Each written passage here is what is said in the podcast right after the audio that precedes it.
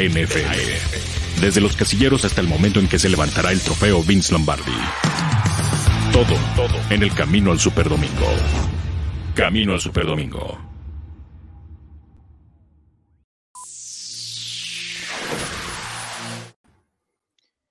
¿Qué tal amigos? Bienvenidos aquí a Máximo Avance y este es un programa especial. Vamos a hablar armados para repetir camino a Super Domingo, por supuesto, y es mucho de qué hablar, por supuesto, las actualizaciones de los equipos, qué es lo que está pasando entre otras organizaciones que bien mencionabas, David, si me permites, antes del programa, cómo una organización quiere hacer referencia de otro jugador para decir, mira quién viene, mejor quédate acá conmigo. David, ¿cómo estás?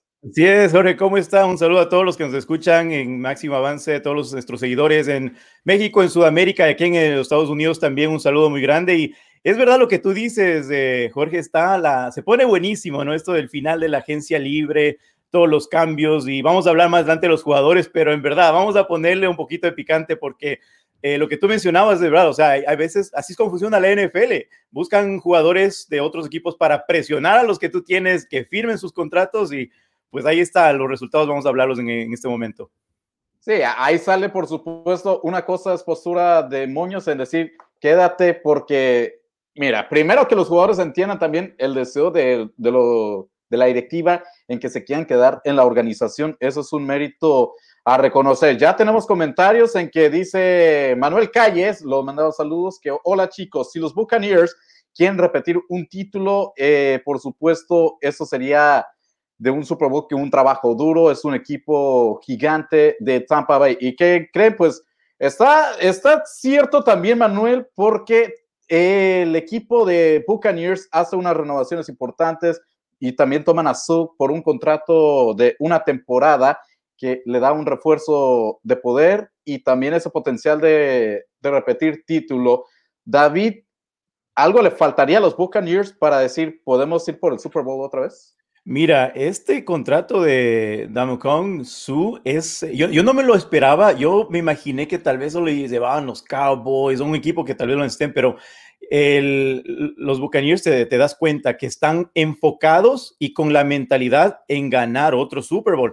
Me, me gusta mucho la, este contrato porque están manteniendo lo que, o sea, lo que fue la clave para ellos eh, ganar este Super Bowl. Entonces, eh, lo, lo que lo que están haciendo la franquicia, le están dando una, eh, una clase a todos los equipos de cómo mantener su equipo ganador y agárrense porque ya con este equipo los únicos que faltarían que era Antonio Brown y por ahí uno que se me escape, pero...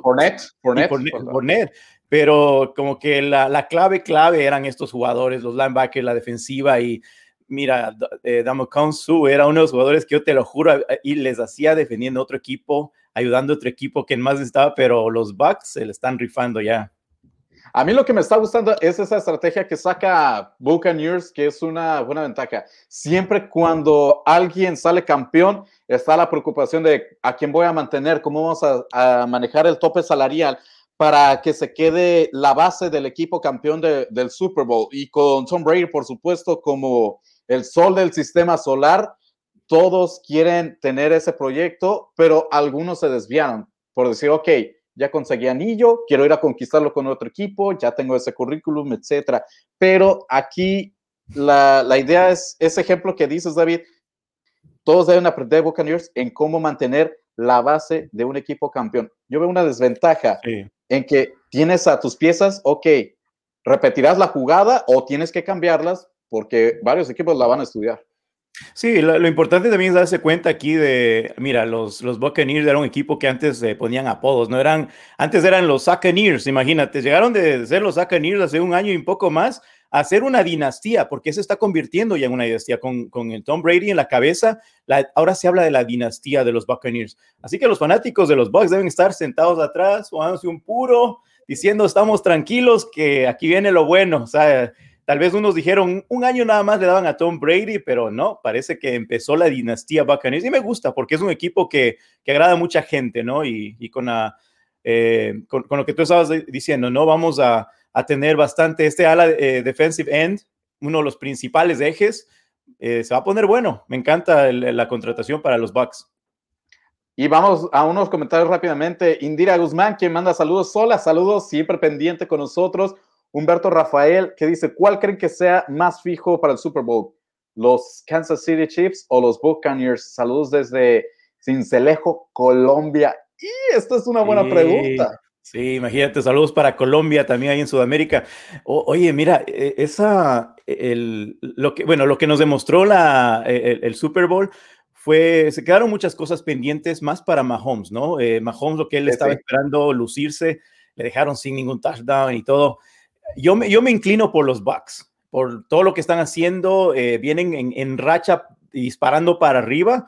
Y a, mí, a mi punto de vista, yo creo que Tom Brady tiene mucho más eh, valor así en cuestión de equipo que, Mahomes. O sea, él puede llevar el equipo más arriba eh, y Mahomes necesitaría de alguien más que, sea más vocal en el equipo para tal vez hacerle contra los, a los Buccaneers, pero yo me inclino por los Bucks. Me inclinaría por los Bucks y por defectos de Chips de que si no te funcionó con Kilo Kelsey, tienes que agregar a alguien más y la línea ofensiva, pues eso ya también era otro tema. Buenas tardes. Cierto que Gronkowski pensó en firmar con Buffalo antes de renovar con Tampa Bay. Saludos cordiales, Alejandro Montiel.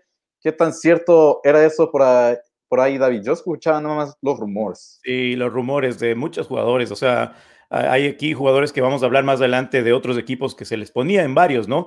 Pero yo creo que la mentalidad de Gronkowski siempre fue la de su hermano mayor, ¿no? Decir, me voy con él y él va a mandar más en, el, en mi decisión y pues Gronkowski se, se, salió de ser un, no sé, un comentarista criticado mucho, porque lo criticaban bastante en los programas deportivos, a seguir demostrando que tiene para más todavía, ¿no? Eh, físicamente. Sí, ahí está también los desvíos de los planes que según hasta pintaban WWE, que se iba para a cosas alocadas Gronkowski y mejor dicen, no, no lo quedamos. Así que hay mucho de qué platicar con los Buccaneers, pero antes, amigos, vamos a dar este intro de la dinámica Under Review.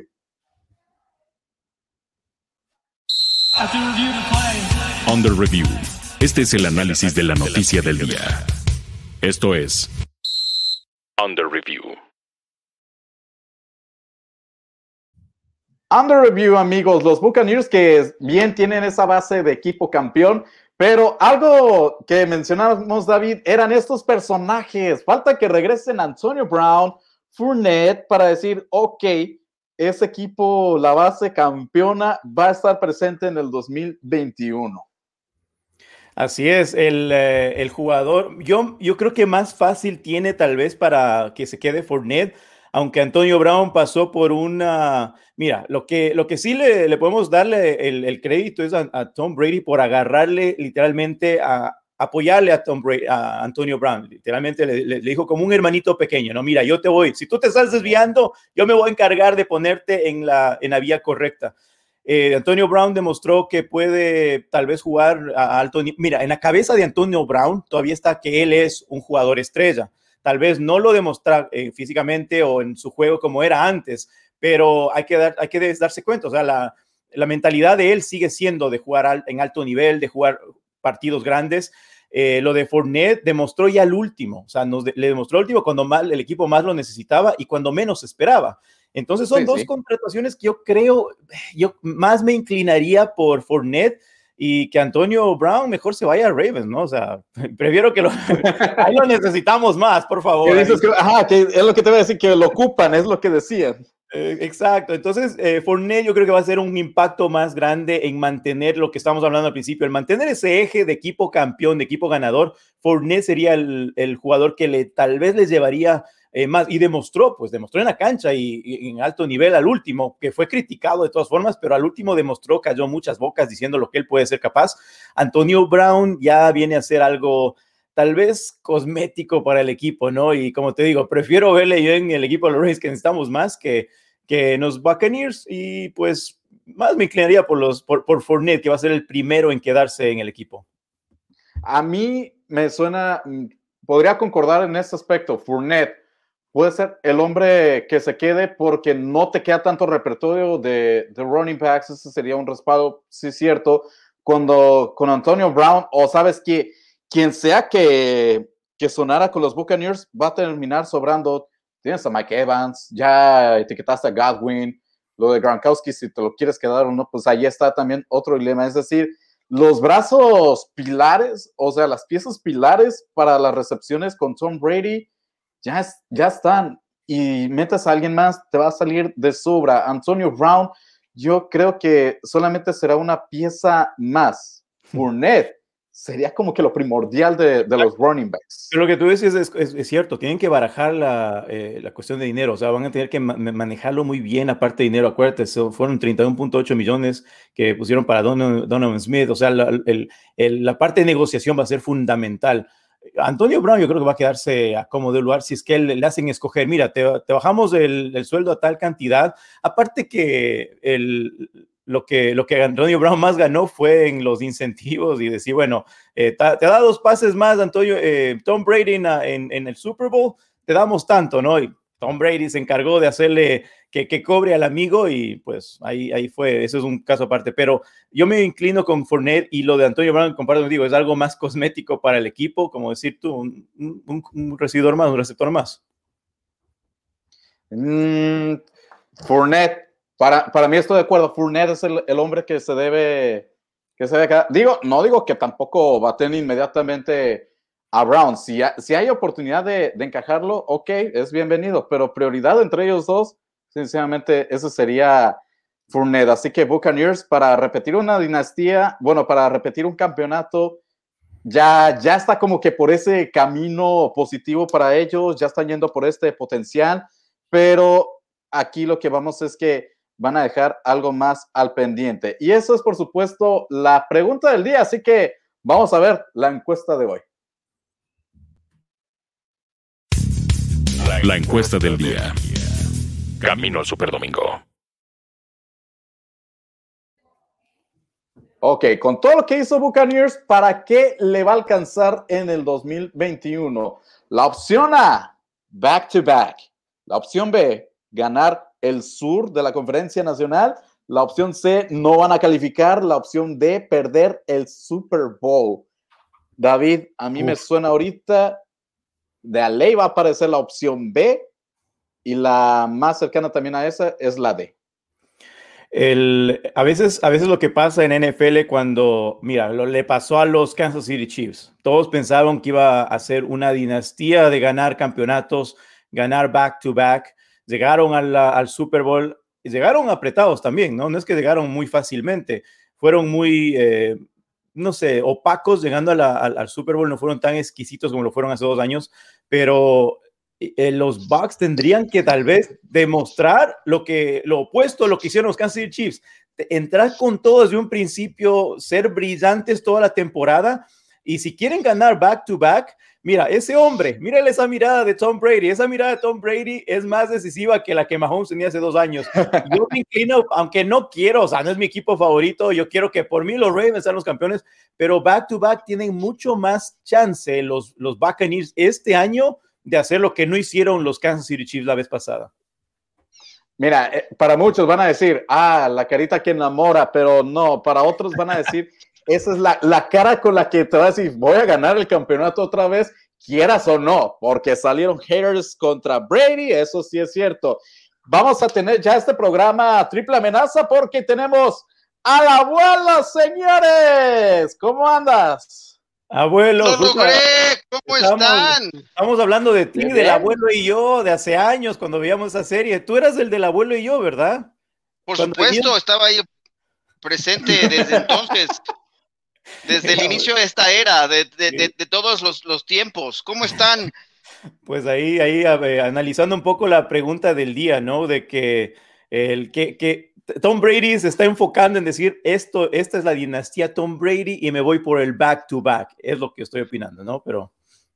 Sí, mira, la verdad es que están haciendo todo lo posible por, por tenerlo, por lograrlo, ¿no? Eh, entiendo perfectamente que este, este de solamente uno de 32 lo logra el tema de, de alzar el título de la NFL, eh, el Vince Lombardi, pero lo que está haciendo el equipo de los Buccaneers es, es bastante interesante, mantener el núcleo eh, del equipo campeón, prácticamente están regresando de forma intacta.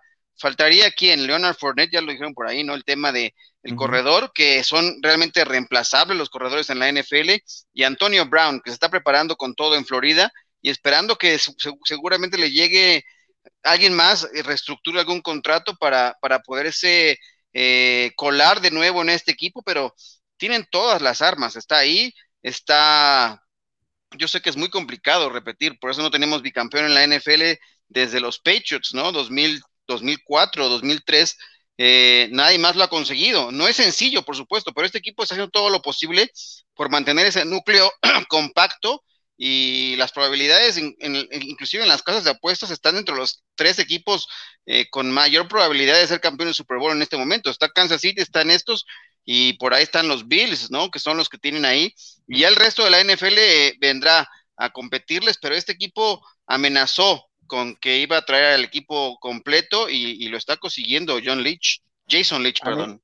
a mí me pero... siempre favorito campeonato de conferencia americana, Chiefs y, y, Bills, y al punto que quiero llegar es que recordemos que los Chiefs habían salido campeones hace dos años y por el equipo que se demostraba, por la estabilidad de esta organización, decían, va a continuar la dinastía, pueden ir por un segundo campeonato y estuvieron tan cerca, pero salieron muy doblegados ante la defensiva de Buccaneers.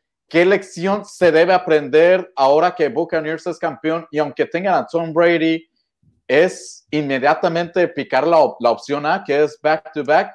Yo pienso que, yo pienso que no, no totalmente, no, no hay que bajar la guardia por esas cosas, porque a la línea ofensiva de, de Chiefs le perjudicó las lesiones y con eso se quedaron marginados en el Super Bowl. Mira, lo que mencionó el abuelo es, eh, tú, dijiste, las casas de apuestas dan para que los Buccaneers repitan lo que hicieron.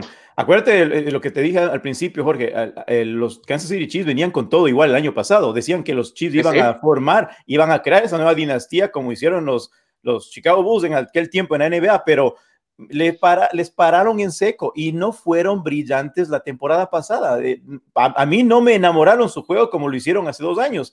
Y los Bucks literalmente les quitaron del mapa en el Super Bowl. Entonces, yo creo que Tom Brady va, va a liderar un equipo muy diferente de lo que tal vez quiso hacer Mahomes el año pasado y no lo pudo hacer. Y me inclina ya por eso que dice el abuelo. O sea, las casas de apuestas están diciendo lo mismo que dijeron con los, eh, los Kansas City Chiefs el año pasado. Y pues esta es otra historia. Yo creo que es muy diferente el, el comparar un equipo con otro en estas eh, circunstancias. Ahora vamos a ver qué dice la gente. Eh, están opinando al respecto y vámonos directamente a ver qué están, qué están opinando, porque la gente nos está diciendo, ¿no creen que Brady dice Indira Guzmán intervenga para que Brown se quede, podría ser. Personalmente creo que Fournette es más confiable e igualmente adecuado.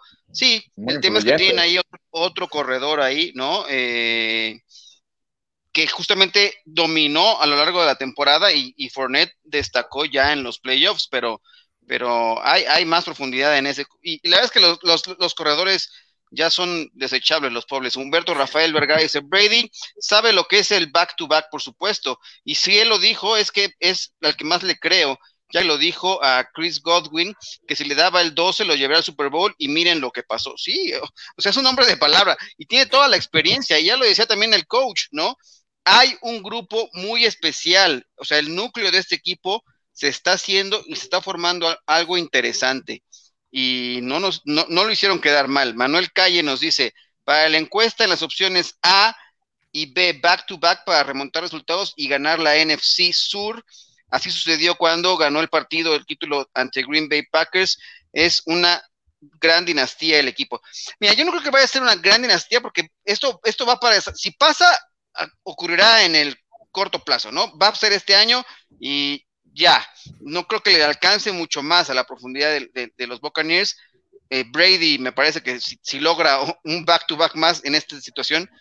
Pero él, eh, dijo que quería jugar hasta los 45, abuelo, imagínate. y, el rendimiento que, y la condición física que hace indica que sí puede. Esa es la cosa. Ir en contra, ir en contra de, Tom Brady es como eh, darse un balazo en el pie. Yo ya me quedé sin pies porque no le he creído, ya me he dado balazos por todos lados, así que ya, Creo que... No, mira, la forma de manejar el equipo, te digo, hay una frase que me gusta y esto aplicaría en mi, punto de vista para Tom Brady. Es una frase que dice, perro viejo ladra sentado. Tom Brady no se hace no, no se desespera por hacer las cosas o tiene algo en mente, un gol en mente, y él no se desespera, él tranquilo, se sienta. Mira lo que pasó al principio de temporada, las críticas cuando se equivocó del cuarto down, no sabían qué down estaba y todos daban que Tom Brady era el peor error haber ido a los Buccaneers. O sea, tranquilo, sin desesperarse, fue y siguió jugando, siguió jugando y nos demostró tranquilamente. Ahí fue el, esa es la, la, frase que me gusta, perro viejo ladra sentado y es un Tom Brady, literalmente. Y sabes que no es de esas personas que tampoco, usando la palabra ladran tanto, es una persona Tranquila, es alguien de la, de la mente fría, esa es la, la, cuestión. Rara vez ves que se calienta a Tom Brady en el campo. Es más, no, no lo habías visto como fue en el Super Bowl, que alegaba con un defensivo, no me acuerdo el nombre de, de Chips, no quiero regar, pero por ahí va la cosa de Brady, una persona que va muy concentrada al juego, que incluso Bruce Arians la ha dejado decidir algunas jugadas, la mayoría, por supuesto, o sea, con, con Brady te dice, a comparación de Mahomes, hay más propósitos, hay más a favor para decir que Brady puede repetir un campeonato. Sí, fue con el Honey Badger que se hizo de palabras ahí en el Super Bowl, intercambio, y estaba prendidísimo, ¿no? Y bueno, es un tipo que está puesto, después se pidieron disculpas mutuamente, ¿no? Y, son, son competidores. Eh, pero bueno, este tema seguramente va a dar mucho de qué hablar. Estos Buccaneers están armados, ¿no? En Damokun Sug es el más reciente que acaban de contratar le dan un contrato por 10 millones, un millón más de lo que ganó la temporada pasada. Donovan Smith hizo la renovación también, justamente para abrir la puerta a que Sug pudiera ser contratado. Así que todas las piezas se están acomodando y si este equipo se embala, eh, pues habrá que ver hasta dónde termina. Pero bueno, vamos a darle paso al siguiente tema, ¿no? Estamos ahora en la revisión de los equipos justamente de, cara al, al, lo que viene ya el draft a finales de este mes y hoy tenemos un honor review con eh, los New Orleans Saints. Adelante. Under Review. Este es el análisis de la noticia del día. Esto es Under Review. Ayer nos tocaron tus Baltimore Ravens, David, con tu texto que nos habías enviado, y hoy tenemos el análisis de los New Orleans Saints. Este equipo que eh, tendrá que encarar ahora una temporada o una era sin Drew Brees, ¿no? ¿Qué tan complicado, qué tan difícil va a ser eh, sobrellevar eh, este, este equipo de los New Orleans Saints? Y además, con tantas bajas, ¿no? Es un equipo que estuvo 12-4, eh, una ofensiva potente, ¿no? La número 12 en lo que se refiere a yardas, la número 5 en puntos, ¿no? Pero eh, son muchísimas las bajas que tiene el equipo de New Orleans Saints. Además de Drew Brees, han perdido mucha gente y estaban en muchos problemas para meterse en el tope salarial este año. ¿Cómo, ¿Cuál es la perspectiva, Jorge, que tienes de estos Saints con tantas bajas y con James Winston como quarterback aparentemente titular, peleando con Taysom Hill? Pues le tiene que trabajar todavía un poco más por esos temas también de, del salario que se debe ajustar para este equipo de Saints. Y, y ahora mm, yo creo que en esta temporada de Saints ya no pueden pensar tanto de Super Bowl, tienen que pensar en quién sería ese coreback titular, el ideal para esta organización, adaptarse en las jugadas ofensivas. Primero, primero esa sería la, siempre la idea. El plan de Saints sería experimentar este año y ya en 2022 eh, crecer un poco las expectativas. Saints no, no debe acelerarse tanto. Si se llegaran, no sé, si te gusta ver un 5-0, un 6-0 de, de, Saints, entonces ya puedes decir, ok, mejor pensémosle de una vez, se acelera el proyecto para pensar en un campeonato de conferencia. Sí, lo de los Saints. Sí, no, mira, lo de los Saints, ah, hoy, hoy día vimos, ¿no? La, eh, la emotiva charla que tuvo eh, Winston con los medios y te das cuenta que lo que representa Drew Brees en el equipo de Saints, él se puso tan, tan emotivo que se le fueron las lágrimas y eso que él jugó solo un año. Y él, eh, para él, si, él para, si para él se demuestra tan, tanto sentimentalismo de lo que el hueco que va a dejar Drew Brees. Imagínate para el resto del equipo. Yo me inclino que la, aparte de que van a tener que jugársela a estos dos jugadores, ¿no? Y con, y con Tyson Hill, o sea, no, no estoy todavía seguro quién va a ser el mariscal. La van a tener que rifar entre los dos, pero una persona que yo sí sé que va a tenerse que ponerle el equipo al hombro y ser la estrella de este año va a ser Alvin Camara. Ese es un jugador que tiene tremendo potencial y va a ser el eje de la ofensiva. No sé si le van a sacar de los apuros a los Saints, eh, va a ser muy difícil, pero van a tener que eh, optar por él en la mayoría de las jugadas y va a ser muy clave que Alvin Camara se mantenga eh, sano toda la temporada, porque imagínate, se lesiona Alvin Camara, no vas a tener ya el eje de la, el estrés del equipo, imagínate sería la debacle para este equipo de los Saints. Y además Michael Thomas, que por ahí aparece en las imágenes que estamos viendo para la gente que nos escucha en el podcast. Eh, Michael Thomas se perdió prácticamente toda la temporada pasada, ¿no? Eh, también tiene que estar eh, plenamente físicamente bien para que este equipo funcione. Miren, las bajas que ha tenido este equipo son muchísimas. Se fue Manuel Sanders, se fue, obviamente se están renovando por completo eh, a sus alas cerradas, ¿no? Jared Cook, que ya firmó con otro equipo, ya está eh, Josh Hills, también se fue. Trey Hendrickson, que fue el líder en capturas la temporada pasada del equipo, ya no está. Eh, Malcolm Brown ya también fue negociado. Sheldon Rankins, un tackle defensivo, ya no está. Y Janoris Jenkins. Estos son piezas que son titulares. Estamos hablando de gente que no es cosa sencilla, ¿no? Eh, eh, son los que ha perdido en la agencia libre y las altas, pues nada más el tackle James Hurst, que lo renovaron, James Winston, ¿no? Que le dieron contrato por una temporada para hacer eh, pelear el puesto titular con Taysom Hill, que tuvo una reestructura bárbara, pero me parece un contrato que puede ser, lo, lo pueden borrar fácilmente si no logra los objetivos. Y Marcus Williams, que fue designado como jugador franquicia. Esas son las altas. Han sido muchas más las bajas que ha tenido este equipo y yo no sé para qué le vaya a alcanzar. Ya lo decías tú, Jorge. Me parece que ya las expectativas tienen que ser mucho más bajas, pero bueno, así está la situación. Va perdiendo gas y bueno, empezar una era sin Drew Brees. Fueron 15 años en este equipo. Los llevó a ser campeones, los llevó a ser relevante, eh, entonces, eh, empezará una nueva era, veremos en qué termina esa situación con estos Saints. ¿Cuál sería un pronóstico para ti, eh, David, de estos Saints para la próxima temporada? Va a ser difícil. yo me, no sé, es, bien difícil. Yo me inclinaría que van a tener un récord. Yo me, atrevo a decir que va a tener un récord perdedor. Es lo, lo único que te puedo decir. Es muy difícil para el señor que vemos ahí en pantalla, Sean Payton. E, es un genio, sí, para crear jugadas y para dar sorpresas también, pero yo me, adelanto a decir que va a tener un récord eh, negativo, una, una temporada perdedora. Y esto juega también a favor del de, eh, el equipo que estábamos hablando, con el que arrancábamos, ¿no? El equipo de los Buccaneers. Hay que recordar, los Saints barrieron a los Buccaneers la temporada pasada en, temporada regular y después fueron a perder en playoffs. Así que eh, este equipo que vaya a la baja le abre otras posibilidades también ahí al equipo de los Buccaneers de Tampa Bay. Jorge, ¿tú cómo ves? ¿Cuál sería tu pronóstico así ya nada más para cerrar este tema?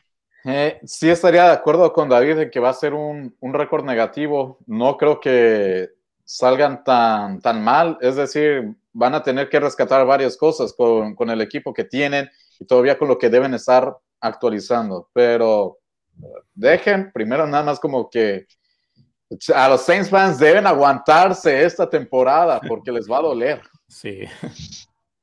Pues venga, así está, vamos a ver en qué termina, pero hoy tenemos una cita con alguien que viene con nosotros eh, cada miércoles en esta edición, así que vamos con el Injury Report. Injury Report. Las lesiones de la semana. De la semana.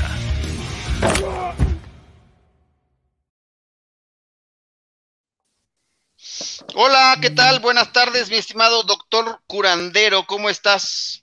Bien, gracias, abuelo. ¿Cómo están? Eh, Jorge, David, toda la gente aquí en camino al Super Domingo. Un gusto saludarlos como todos los miércoles. Oye, siempre cuando dice curandero pienso en que es la danza y todo para quitar malos espíritus. no, lo, que me gusta del, del, doc que vino hoy sin, o sea, sin el atuendo que nos venía las otras semanas. Ahí estás viendo.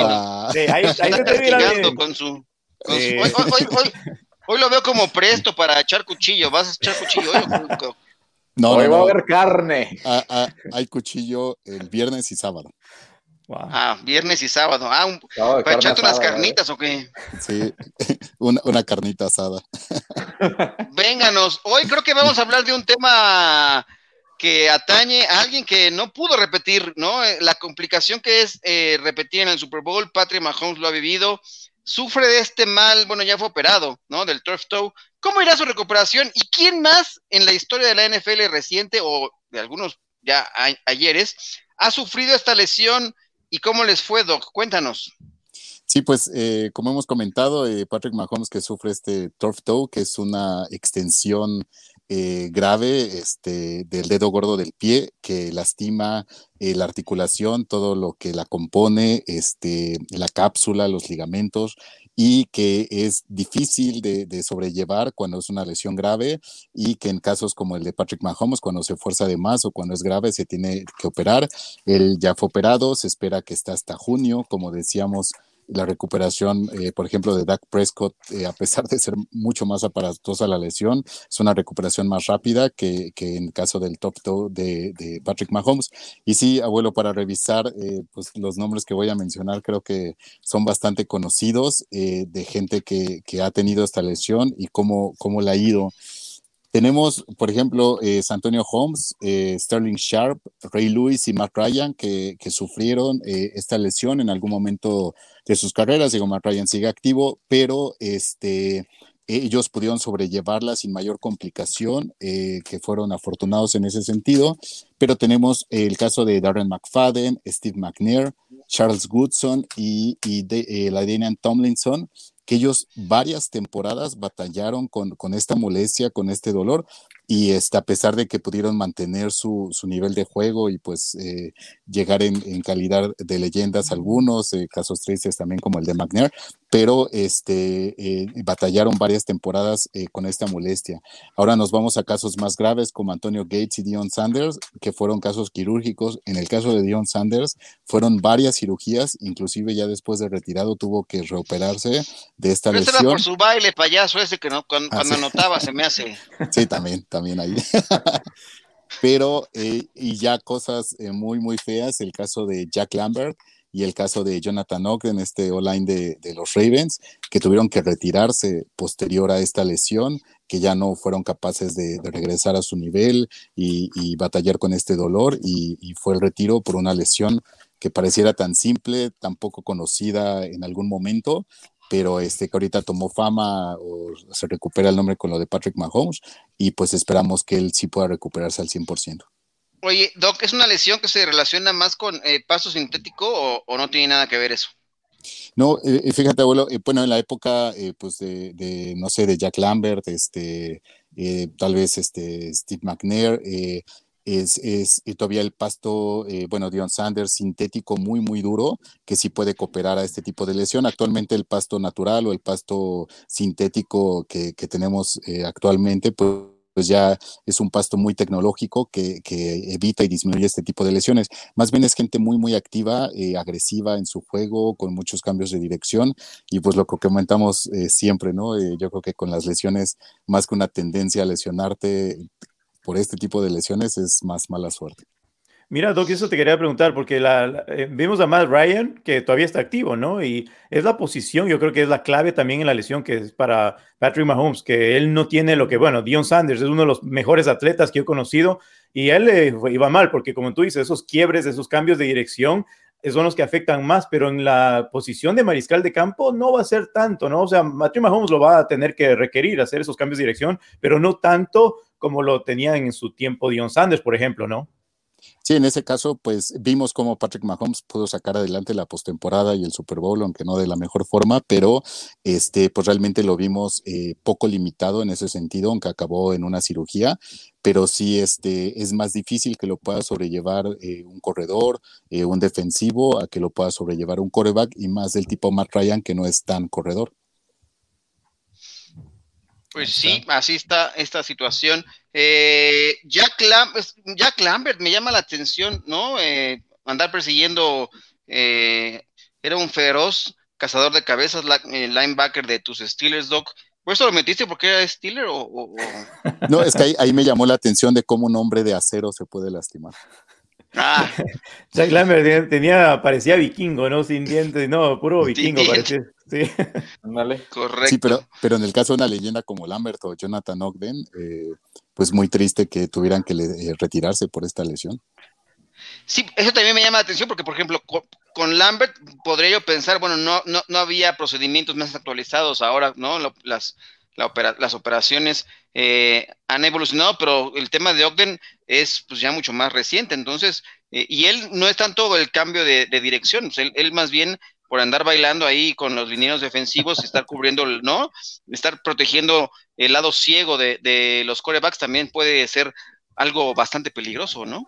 Sí, y de, y de hecho, este, leí un artículo donde Jonathan Ogden este, le da consejos a Ray Lewis cuando Ray Lewis sufre esta lesión también, este, para, para poder este, sobrellevar esto, ¿no? Que es lo que comentábamos, tal vez si Patrick Mahomes hubiera tenido tiempo de, descansar, tal vez no hubiera llegado a la parte quirúrgica, pero le sucede una época muy difícil de los playoffs, entonces tiene que jugar y este, pues vimos que terminó en una cirugía. Pues bueno, Jorge, ¿tienes algún tema ahí con el doc? ¿Algo que le quieras? ¿Alguna consulta aquí en esto? Aprovecha, aprovecha ahora, está, está en descuento el doc. No, yo ahorita estoy bien. Ahorita estoy bien. Y sí me acuerdo de esos temas con, con Tomlinson, que afortunadamente sí podía estar en, la mayor parte de los juegos. Fue de los jugadores que, bueno, digamos, no le salió tan, tan grave ese, ese tema de lesiones, pero digamos que, que se ausentó. Nada más se ausentó lo significativo nada más en el tiempo de los Jets. Con Chargers era pocas veces o no se veía nada de ausencia del 21. Claro. Oye, Doc, te, te quería yo preguntar algo ya más adelante. Hoy, por ejemplo, Kyle Rudolph, que ya firmó finalmente con los Giants, ¿no? Pero tenían ahí cierta duda el cuerpo médico de una lesión en un pie, ¿no? Hoy ya, eh, que puso en duda inclusive que pudiera firmar su contrato estaban diciendo que tenía que reducirse el, mismo acuerdo. Eh, ¿Tienes información sobre la lesión que tenga el ala cerrada ex de los vikingos, ahora de los Giants, con ese pie? Pues normalmente las lesiones crónicas que, pueden afectar y, pueden llegar a pensar en, no continuar este, con un contrato de, ese nivel es este, el turf toe, el dedo gordo que se hiperextiende, y la otra es eh, una lesión que se llama de Liz Frank. La Liz Frank es una lesión que sucede en la base del dedo gordo, más hacia el empeine, y es una lesión que también puede ser quirúrgica o no, que puede ser muy grave para retirar a un jugador en el momento en que la sufre y que también la pueden sobrellevar de cierta manera, pero, pero esas dos lesiones son las que pueden hacer pensar en eh, sí o no contratar a un jugador, eh, tanto el turf toe como esta lesión llamada Liz Frank. ¿Es también como una pequeña microfractura esa o es, o es de qué trata el Liz Frank? Y Frank trata de que eh, los metatarsianos, que son los huesos del empeine eh, propio del, pie, este, en la base de estos huesos, tanto del primero como el segundo, es decir, del dedo gordo y del segundo dedo, eh, puede ser una, una separación porque se rompen los ligamentos que lo están sosteniendo o puede ser una separación con fractura. hay varias versiones de esta lesión pero desde la más sencilla puede ser eh, muy complicada de llevar y ya si hay un procedimiento quirúrgico o estás batallando con esto crónicamente, eh, pues puede acabar hasta retirándote. Wow. Mira, Doc, pero lo que, lo que hicieron con, bueno, ahora pasando, regresando al tema de Mahomes, cuando él, lo infiltraron básicamente para que jugara el, el Super, estuvo infiltrado y ¿tú crees que eso puede eh, retomar algo una lesión, algo más crónico, todo lo que mencionas, algo más crónico adelante por haber forzado esa lesión y tal vez no decirle, bueno, vamos, te vas a, operar el Super Bowl, pero te vamos a operar y te vamos a dejar bien. Ese tipo de, de, filtraciones no lo hace crónico para, o sea, en el pasar los tiempos que le afecte más al jugador, aparte que es joven, ¿no? Sí, eh, digo, al final de cuentas es una decisión que, que se tiene que tomar en, en digo, tal vez el, el cuerpo médico la, la, propone, pero obviamente el atleta tiene que aceptar y pues ya en el caso de un equipo de NFL pues entran demasiadas cosas, ¿no? Eh, e, desde los coaches, el dinero, los contratos, este, los patrocinios, todo, ¿no? Entonces, pues yo, yo no concibo lo que hubiera sido frenar a un Patrick Mahomes a ese nivel de la postemporada y decirle eh, no juegues el divisional ni el campeonato y, ni el Super Bowl entonces todo hubiera sido muy distinto, pero sí el infiltrar y forzar a un jugador, puede tener consecuencias de llegar a una cirugía o de complicar esa lesión más adelante. Yo de verdad deseo que Mahomes se pueda recuperar al 100%. Muy bien. Pues muy bien, Doc, ¿te quedas con nosotros para el resto del programa o ya tienes cita con alguna otra? No, con, con algún mucho otro gusto. paciente por ahí. Con mucho ah, gusto. vénganos, entonces pasemos a nuestro Pasemos a nuestro siguiente tema. Una figura que estuvo en algún momento con los Chiefs de Kansas City, que inclusive estuvo en la conversación para ser jugador más valioso, competirle algo a Patrick Mahomes en aquel triunfo sobre los eh, San Francisco 49ers, Damon Williams. Eh, optó por no jugar la temporada pasada y ahora reaparece en el escenario de la NFL porque ha sido firmado por los Chicago Bears. ¿Cómo ves esta contratación, Jorge, eh, de este corredor, este, eh, los ampliamente reemplazables? Eh, ¿Qué tanta competencia podría representar para David Montgomery ahora allá con los Chicago Bears? Bueno, a mí me, me gusta esa forma en que ya está negociando Chicago Bears, está subiendo, no exageradamente la, la expectativa, pero poco a poco está subiendo esa esa esperanza de ver a Chicago una vez más como un equipo competitivo. Va a ser un proyecto bueno que se note con Samuel Williams. Eh, Montgomery sí, totalmente se va a preocupar porque mm, la mayor parte del tiempo va a ser con Damien Williams, esas jugadas, los momentos claves van a ser con ese hombre. Y, y esto es ahora trabajarle también la línea ofensiva de Chicago Bears para ser de los mejores en la ofensiva. David, este backfield te da miedo con eh, Andy Dalton como coreback, con eh, Damien Williams como corredor, ahí alternando con, eh, no sé si con eh, Montgomery o Tariq Cohen. Eh, ¿cómo, ¿Cómo analizas tú este equipo de Chicago eh, en la construcción del rostro que están haciendo? Mira, darme miedo con Andy Dalton, definitivamente no, pero. pero con Cowboys. sí, pero de que llevaron un tremendo corredor, sí, lo, lo, decías bien. Mira, si es que hace dos años no iba a ser Patrick Mahomes el MVP, iba, hubiera sido él. Y básicamente a todos les eh, cayó de sorpresa porque nos habíamos olvidado, porque Damien Williams, que tú lo mencionas, él optó por esto del COVID, algo pasó con su mamá y él quiso mantenerse lo más alejado posible del tema, optó por no jugar y ahora reaparece de la nada y dice, pues me voy a Chicago a jugar y tal vez fue una de parte de la dirigencia la, de la franquicia de, de, Chicago decir, bueno, están llorando todavía porque no vino eh, Russell Wilson, pues mira, aquí les dejamos un buen corredor y es muy bueno, o sea, es muy bueno, o sea, tremenda contratación, pero no sé si lo que tú dices va a crear miedo con Andy Dalton, tal vez no, pero de que tienen una, una buena arma de ofensiva, eso sí. Sin duda alguna. Eh, Doc, ¿qué te parece? Damien Williams, después de un año de no estar jugando en la NFL, ¿qué tanto le afecta a un jugador físicamente o, viene realmente piernas frescas, eh, menos golpes, se gana un año más de, de, de, de, vida útil en la NFL, este, un corredor como Damien Williams? Pues fíjate que podría parecer eso, abuelo, que, que, son piernas frescas, un año de descanso y sin golpes, pero pues vimos el caso de Livion Bell, cómo, cómo disminuyó mucho su, su capacidad atlética al estar eh, fuera más de un año. Y este, y bueno, ojalá que, que, este no sea el caso, pero sí el perder la, la competencia este, durante un año eh, sí afecta, ¿no? Y entonces tienes que, eh, que retomarlo. Ojalá que esto pueda hacerlo durante la, la pretemporada. Y este, y pues bueno, sabemos que hoy día, salvo ciertas excepciones como Frank Gore, este, eh, este, o Peterson, este, pues sabemos que la vida de un running back es corta en la NFL, están expuestos a muchísimas lesiones, ya no es eh, tan fácil que puedan cargar partidos enteros como lo hacían Barry Sanders, Emmitt Smith. Entonces, este, pues eh, digo, ojalá que ese descanso sea positivo para él y, y pueda este, hacer algo muy bueno ahí en el, en el backfield de, de Chicago. Oye, ya bueno, sé por qué dijiste que daba miedo Dalton. ¿Ya, ya viste esa foto? Lo que publicó en su cuenta. ¿A quién anda golpeando o qué? A, a, los que, a, a, los que están, a los que están dudando en él. Sí, sí. ah, no, a mí me. Ya, yo creo que el rifle rojo es un gran coreback. Hombre, gracias, rifle rojo. Yo te extraño ahora con los Cowboys, pero te deseo toda la suerte por allá, hombre. Se pone a repartir golpes ya que no puede lanzar. No. Así le hubiera pegado al de los Washington Redskins que lo planchó. Nadie, nadie metió las manos por él en mi equipo, desgraciados linieros, nadie hizo nada. Pobrecito. Pero bueno, vamos al siguiente on the review porque todavía tenemos algunos materiales pendientes en este programa para hablar de la agencia.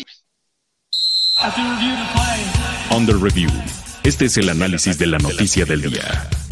Esto es the review.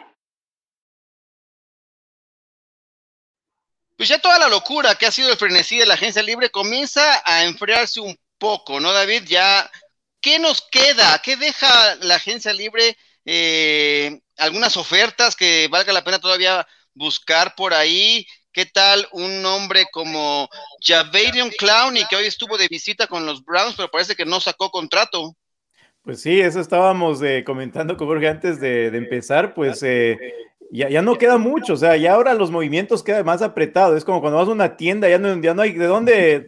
ya son los saldos. ya, no, ya no queda nada. Entonces, lo que podría yo tal vez recuperar y que me llamaría la atención es qué van a hacer con Antonio Brown, que es el, el, el hombre que eh, por ahí están empujando un poquito para acá la zona de Baltimore, pero no sé, eh, vamos a ver lo que pasa. Y, bueno, Villanueva también que vimos, vemos ahí en pantalla, es un jugador que tiene eh, bastante experiencia y le daría muy, o sea, mucha falta a, varios equipos que lo necesitan, ¿no? Y vamos a ver si es que se mantiene ahí o a ver qué va a pasar. Pero estos últimos días va a estar bueno, un poquito eh, movido en ese aspecto con lo poco que queda.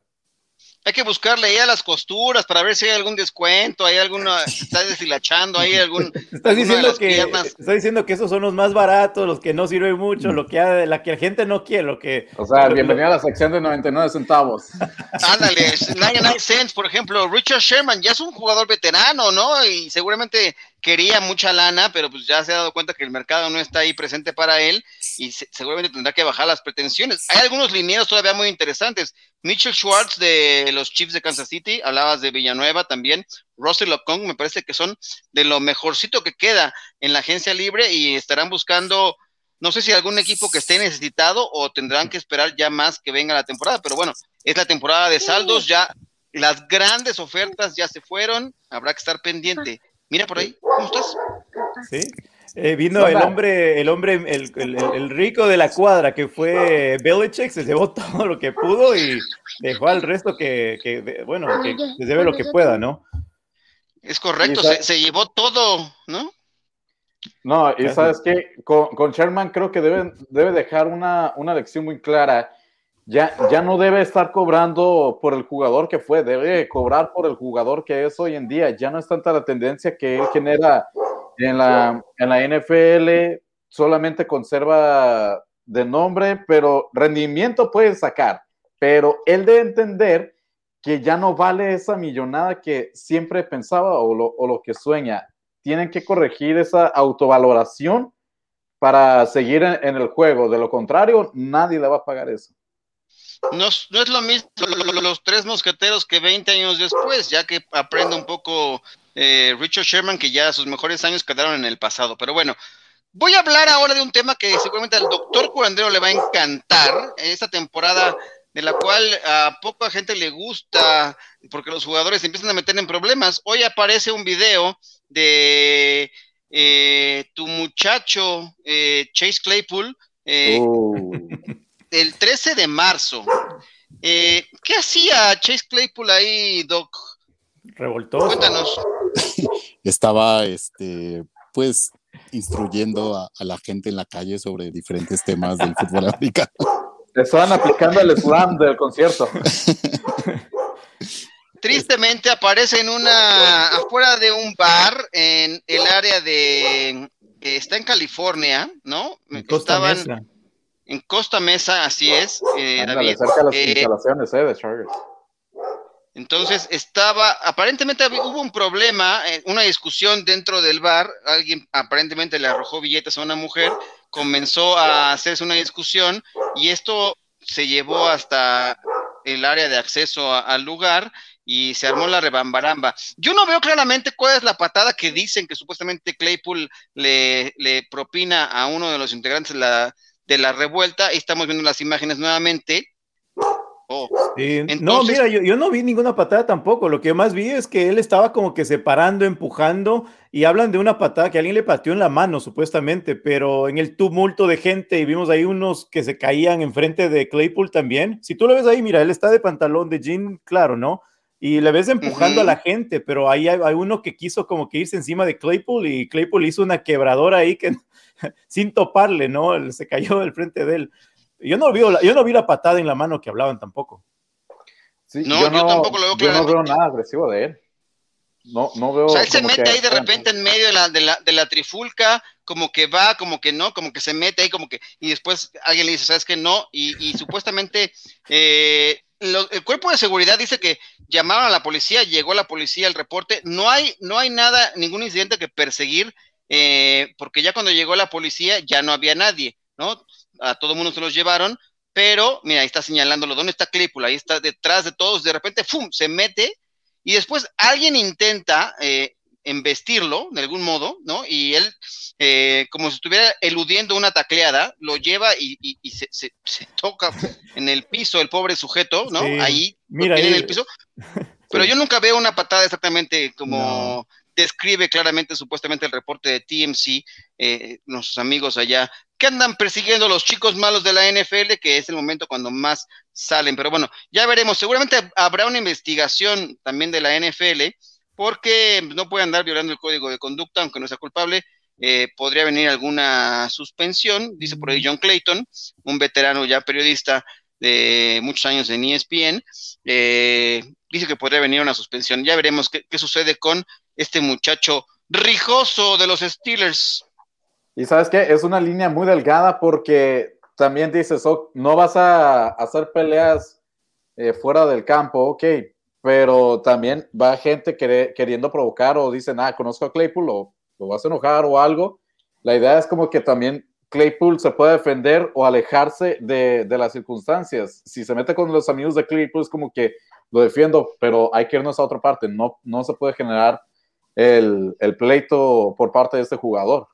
Sí, no, aparte que no le vi nada agresivo, o sea, no, yo no creo que haya una suspensión. El video se nota claramente que él no va en contra de nadie ahí. Es más, está, está siendo demasiado sutil para, para que él, o sea, pierda los estribos y, se vaya en contra de alguien, ¿no? Y, pero cuando yo vi la nota, yo se la nota, tú sabes cómo son los medios, ¿no? Dice pelea de Claypool, yo me metí a ver. Todo ese, Yo, no vi nada de pelea, o sea, no, no fue nada. Aparte que el lugar es como se llamaba... si fuera la pelea del Canelo, hombre. ¿Y los golpes dónde estaban, hombre? ¿Qué pasó? golpes. El, lugar se llamaba The Wild Goose, como que aparece que ahí pasan muchas peleas, ¿no? Ese, estuvo en el lugar equivocado, creo que Claypool, ¿no? Oh, no, y sabes que es como que o haces esta fan porque no se graban todas las peleas, o lo hacen por afán de que, ah, grabo esta pelea, o ah, está Claypool, voy a grabar la pelea a ver qué va a pasar con este, con este jugador. De una forma u otra, están calentando. A mí lo que me llama la, atención es que no veo a nadie con, con cubrebocas ahí en, ese, en esa zona. ¿eh? Ah, pues es que ocupaban en que ingresara. como los Spring Breakers que también se dieron con Toño allá en, Miami, pero bueno, de eso no hablaremos porque no es, no es materia de este programa, pero eh, vamos a darle ya a lo que sí. ¿Eh? Pero quieren bueno, ¿qué pasó un día como ¿Saben qué pasó un día como hoy en la NFL, muchachos? Hecho. Vénganos, un día como hoy, pero de 1973, Lou Spadia, el presidente de San Francisco 49ers, propone al resto de la NFL tener una expansión a 30 equipos en la NFL.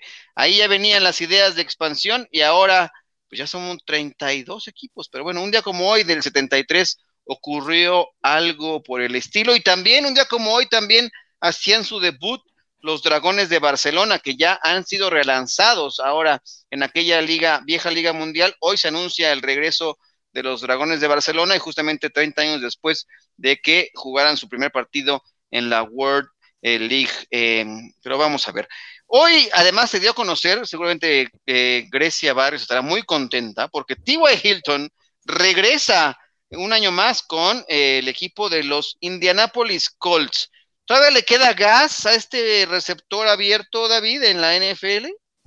Mira, estábamos justo comentando con Jorge al principio de eso. En lo de T.Y. Eh, Hilton, mira, así fue como pasó y yo decía, así es la NFL, eso es lo que hacen. Supuestamente T.Y. Hilton estaba muy tranquilamente sentado, no sé, viendo su programa de deportes y de golpe dice, mira, Sammy Watkins no filmó con Baltimore, viene acá a los Colts a ver qué pasa. Y T.Y. Hilton dijo, no, aquí mismo bajo a las oficinas principales dijeron mi contrato. Entonces, se ve como que, como aquí en Baltimore se estaba diciendo, ¿no? Que usaron a Sammy Watkins para, para poder eh, forzar y que se quede y que firme su contrato T.Y. Eh, Hilton. Muchos dicen que él es mejor jugador que Sammy Watkins en la parte física, o sea, ya, viene como 10 años en la franquicia de, de Indianapolis. En ese aspecto yo creo que es mejor fit para el equipo de Colts por lo que viene haciendo por tantos años y no sé, tal vez él quiera probar qué es lo que trae su nuevo mariscal, ¿no? Carson Wentz, imagínate, tal vez le haga, le haga brillar como, como receptor y se quedó, le cerraron una puerta en la cara a Sammy Watkins, le dijeron, mira, no firmaste con Ravens, pues tampoco con Colts, vaya a la casa, le dijeron, ¿no? Sí, no somos plato de segunda mesa. Si quieres quedarte por allá, ojalá que pídeles menos dinero y que te firmen, porque aquí ya no viene nuestro compañero T.Y. Hilton. Eh, ¿qué, ¿Te gusta T.Y. Hilton, Doc, para eh, que tenga una destacada actuación eh, en un equipo que tiene jóvenes, ¿no? Michael Pittman sería seguramente el, primer wide receiver en los Colts. Eh, Zach Pascal está también por ahí. ¿Es un buen líder, tú crees, de T.Y. Hilton, Doc? Pues yo siento que los jugadores veteranos eh, en esa posición se acaban volviendo como especialistas, o bueno, tal vez es la manera en que puedan eh, preservar sus carreras en la NFL como especialistas de, ciertas jugadas, ¿no? Tal vez de, zona roja, de tercera oportunidad, de cierta trayectoria. Entonces, eh, a veces cuando se vuelven ese tipo de especialistas, tienen eh, inclusive mejores números, tal vez mejores números en primeros y dieces, en touchdowns, y pues pueden preservar su carrera eh, varios años más en, la NFL, eh, siguiendo ese tema de, ser especialistas. Además le dieron un, contrato por un año, nada despreciables, 10 millones de dólares, 8 de ellos garantizados. Él fue cuatro veces nada más Pro abuelo, ¿verdad? Sí, no, es un gran, es un, es un gran receptor, me parece, y, y cerró bien la temporada, ¿eh? O sea, creo que despertó al final la temporada. T.Y. Hilton me parece que puede dar eh, liderazgo. Ya no va a ser el, wide receiver número uno, como bien dice el doc, a lo mejor puede convertirse en un especialista en mover las cadenas, ¿no? Ah, por ahí está, eh, extendió su carrera y 8 milloncitos garantizados no está mal para un bono de retiro. Me recuerda él a lo que hace, lo que hizo, bueno, no sé si hizo ya, pero por tantos años Fitzgerald con los eh, Cardinals, lo va a hacer él mismo con los Colts, ¿no? todo el tiempo en, el mismo equipo y lo que tú dices, solamente mover cadenas, ponerse en el espacio correcto para, para mover eh, las jugadas, pues, ¿no? Va a ser lo mismo que hace Fitzgerald. Ya no será el go-to guy, pero seguramente podrá tener un rol dentro de ese equipo. Vámonos con los cumpleaños ya para despedirnos de este programa y leer los últimos comentarios de la gente. Nos presentan la gente del de, ¿Quién cumpleaños hoy, Jorge? Señor, 45 años. Otro por ahí. Él está más jovencito, ¿no? 31. Sí, sí, sí. Y ahí tienes Aaron Brooks, 45 años. Ahí está el par de 45. Lástima que no brilló tanto como Peyton Manning. Y, hay un gran amigo de Peyton Manning, Mike Vanderjack, a quien eh, tuvo ahí algún roce después a quien llamó estúpido pateador en algún momento Peyton Manning, por alguna diferencia, no sé si porque fue un gol de campo, lo criticó, no sé qué pasó por ahí, pero bueno, se, le llegó, se le trepó a las barbas a, al jovencillo, porque es más viejo Jack, ¿no? Que acabó su carrera con los Cowboys. Pero bueno, así está la situación. Algunos mensajes para despedirnos. Agradecemos a la gente que está con nosotros. Eh, déjame ver por ahí. Luis Alberto dice, los Bills hasta que tengan buen juego terrestre y no veo que puedan obtener un buen corredor y cambiar el sistema ofensivo. Esos Bills, sí. Es que tienen un, mira, es que tienen un, un mariscal que yo le, para el momento tiene mejor, las mejores piernas en la, NFL como mariscal de campo, dejando lo que puede hacer Lamar Jackson afuera. Aparte, pues yo creo que su mariscal es uno de los que mejor se paran en la cancha. Muy bien, gracias Luis, Alberto por ahí. Manuel Calle, a mí les gustan los New Orleans Saints. Ahora va a jugar un coreback sin coreback principal. A Breeze eh, se retiró, pero sabemos necesitamos un nuevo coreback titular. Para la temporada 2021, tener actitud y ayudar a sus compañeros. Ahí me parece que también hablábamos un poco, Sean Payton es una gran mente ofensiva, ¿no? Cuando estuvo ausente Drew Brees la temporada pasada, se las ingenió para salir con triunfos y cuando Bridgewater también suplió por lesiones a Drew Brees, el equipo no le fue tan mal. Ya veremos qué ocurre con estos Saints ahora en esta nueva era. Y acuérdate, otro coach de corebacks de, Saints, que Lombardi se fue a Los Ángeles, entonces va, van a ocupar a otro asesor, por así decirlo, los corebacks. Correcto. Eh, Juan Antonio Osorio, los Bucks tienen el mismo equipo, campeón, y Shira Chin, eh, un equipo que ya conoce. ¿Sí? Están armados, están armados para repetir, ¿no? No habría que pedirles menos que por lo menos meterse al juego de campeonato de la conferencia nacional, me parece que eso habrá que exigirle. Sin este presión, van sin presión. Correcto. Eh, pues bueno, compañeros, muchísimas gracias, Doc. Que te vaya muy bien. Gracias por estar acá con nosotros. Y muchas gracias, abuelo, David, Jorge. Un gusto estar aquí en el programa con ustedes. Igualmente, saludos, Doc. Saludos. Igual, Jorge, ahí en, en el, desde la costa del Pacífico. Gracias por estar acá en Camino Super Domingo. Ya saben, un placer, nos vemos, cuídense. Gracias, saludos a todos. Gracias. ¿Y qué pasará con Lamar Jackson? ¿Ya le van a llevar a alguien? ¿Van a hacer más? ¿Se van a arriesgar finalmente o no? Mira, mientras más pasa el tiempo, menos suena un contrato para Lamar. Eh, no sé, ese silencio no me gusta mucho. O sea, se está dando mucho de qué hablar porque ya debían haberle dado su contrato. Creo que van a optar por el quinto año con Lamar y y no trae nadie todavía. O sea, vamos a, estar esperando esa expectativa aquí en Baltimore, así que les diré contando con lo que pase. Bueno, vamos a darnos una escapada rápidamente con la pregunta del día. Es que mi red deja ver si me lo permite ir a hacer un repaso de cómo va la pregunta del día. Si no, se las dejo para de tarea para más adelante. Está, eh, avanzando como Dalton, ¿no? Tu, tu red. Es correcto, como Dalton. Dice, ¿para qué alcanzará los Buccaneers con el equipo que están armando para la temporada 2021? El back-to-back, ganar el sur de la conferencia nacional, ¿no van a clasificar o van a perder el Super Bowl? Perder el Super Bowl no sería nada malo, ¿eh? Aquí alcanzar el Super Bowl. Tienes por ahí, ahí la, el porcentaje. ¿Qué va ganando de esta super encuesta. La opción B va ganando lo que es dominar el sur de la conferencia nacional, 58%, en 29 está el back-to-back, el 10% el perder el Super Bowl y en 2% pues que no va a calificar. Digo, bueno, podemos apostar que la gente está confiando que por lo menos hay que exigirle estar en los playoffs, así que... Eh, Pero lo que, Brady dice, un anillo más, uno menos, pues... Eh. Hijo, ese muchacho. Ya cuántos, ya, ya no le van a, le van a faltar dedos a ese muchacho. Pero bueno, muchísimas gracias a la producción, a Grecia Barrios, a Jessica Villegas por estar aquí con nosotros, estar eh, haciendo posible este programa y a la gente que estuvo con nosotros, eh, muchísimas gracias. Esto ha sido una edición de miércoles de Camino al Super Domingo. Vámonos porque va a jugar la selección mexicana contra Estados Unidos en el fútbol soccer por el pase a las, bueno, ya están clasificados a, las semifinales del preolímpico, pero es un clásico de la región de otro deporte que no, no, es el nuestro, pero eh, también hay que hablar un poco de otros deportes. Así que muchas gracias compañeros, eh, los esperamos mañana en camino al Super Domingo. Nos vemos. Esto fue Camino al Super Domingo el programa que te acerca al emparrillado de la NFL. Camino al Superdomingo.